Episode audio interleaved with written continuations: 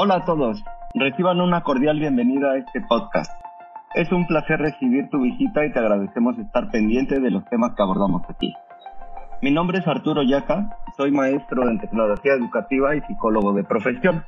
Me dedico al desarrollo de proyectos de tecnología educativa y al diseño de cursos en línea. En esta ocasión, tengo el gusto de presentar al maestro Pirsi Cobain, lo hemos invitado para platicar sobre los estilos de aprendizaje y su relación con el desempeño de los estudiantes. Sin más preámbulo, le cedo la palabra para que lo conozcan un poco más. Gracias Arturo. Mi nombre es Percy Cobian, soy maestro en tecnología educativa y licenciado en educación primaria. Gracias por tu invitación y me parece que tenemos un tema con grandes dilemas por resolver. Será un placer tratar de aclararlo a la audiencia. Muchas gracias, Percy. Tenemos una dinámica en la cual te plantearé una pregunta y tú la responderás. Al finalizar, si tengo alguna información distinta, te cuestionaré nuevamente y después sintetizaremos una conclusión. ¿Estás listo? Excelente, me parece muy bien. Muy bien, comencemos con la primera pregunta. ¿Qué son los estilos de aprendizaje y para qué nos son útiles? Según la Real Academia, Academia Española, el aprendizaje se refiere a la acción y efecto de aprender algún arte, oficio u otra cosa, por lo cual se adquiere el conocimiento por medio del estudio o de la experiencia. En ese sentido, cada persona manifestará diferentes estilos de absorber o asimilar ese conocimiento para incrementar su formación integral.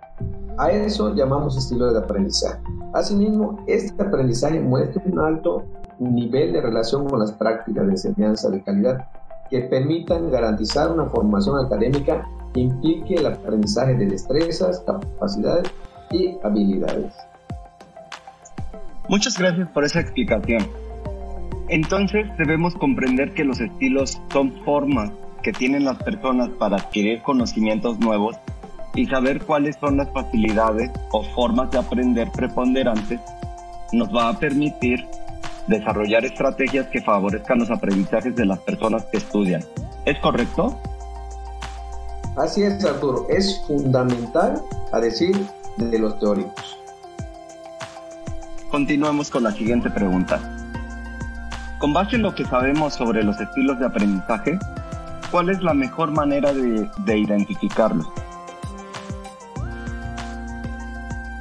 En realidad, y para cada tipo de estilo de aprendizaje definidos, existen instrumentos para evaluar cuál o cuáles son los estilos de prevalecientes.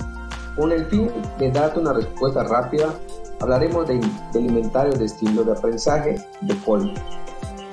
Esta es una herramienta que te permitirá identificar las características personales y la forma en cómo un estudiante procesa la información.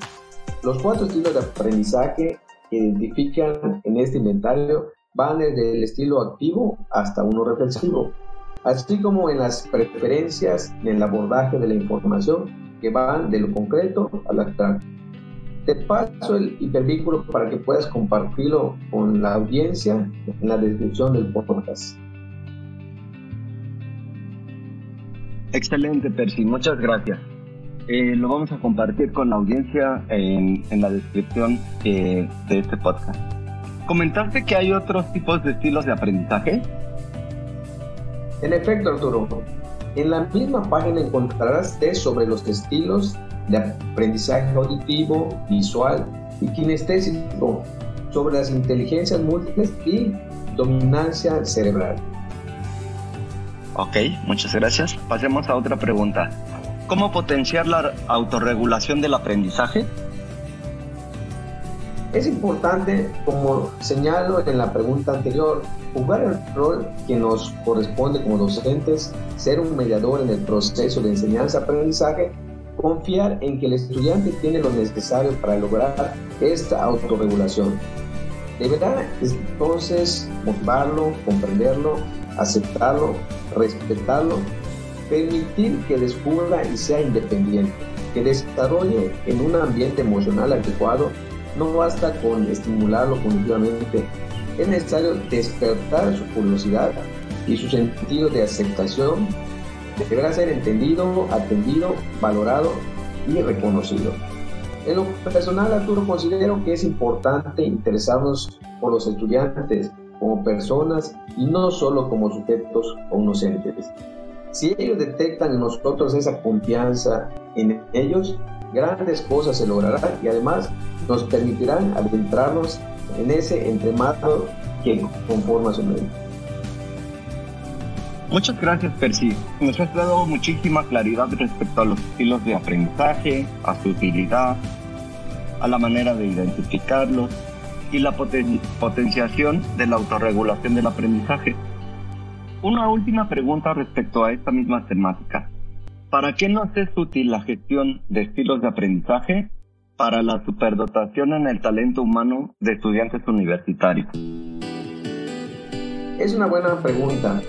A decir de Esteves, Chenet, Ibaque y Chávez, los superdotados no necesitan ayuda en aquellas cosas que muchas veces para algunos es complejo. Se desenvuelven bien solos, no obstante, como todos puede parecer, pero tienen un alto nivel para solucionar sus problemas. El estilo de aprendizaje común de los superdotados se centra en el aprendizaje autorregulado, es decir, siendo descubridor independientemente y creador de nuevas formas de pensamiento. Asimismo, requiere motivación, comprensión, respeto, aceptación en un entorno emocional adecuado. Necesita una estimulación intelectual adicional, así como ser entendido, atendido, reconocido y valorado.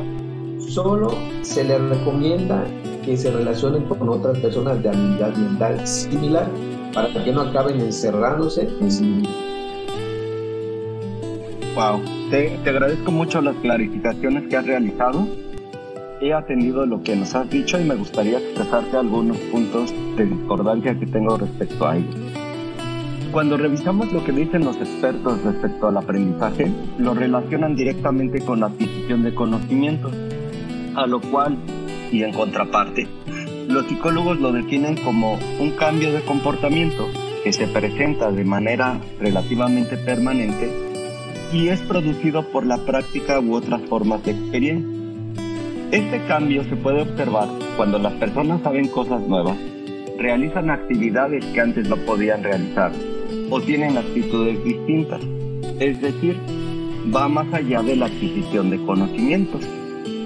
En ese sentido, el aprendizaje visto como una consecuencia adaptativa que tiene como origen la propia experiencia necesita cumplir con algunas características. En primer lugar, debe de ser gradual, ya que se aprenden cosas nuevas basándose en lo que se aprendió previamente. En segundo lugar, para persistir, debe de ser significativo, lo cual implica contextualizarlo y en ese sentido el ambiente determina ese significado. Y en tercer y último lugar implica motivación, lo cual necesita el gusto por aprender.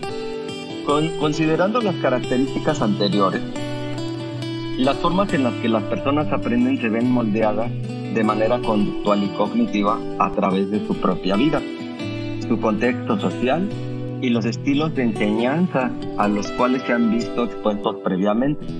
¿Qué opinas al respecto?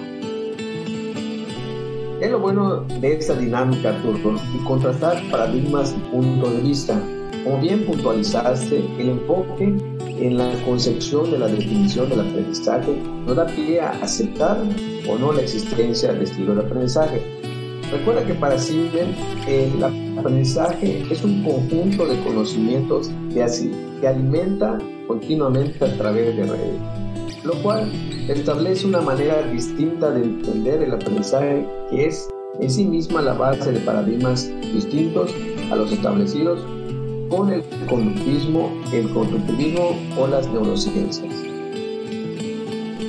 Pues me parece que hemos llegado al final de esta entrevista. ¿Alguna cosa adicional que quieras comentar? Pues solo me queda agradecerte la invitación, Arturo, y espero que volvamos a dialogar sobre más temas. Así será. no tengas ninguna duda. Pues nos despedimos de ustedes y esperamos que sigan este podcast en los episodios siguientes donde vamos a abordar temas importantes de educación. Hasta pronto.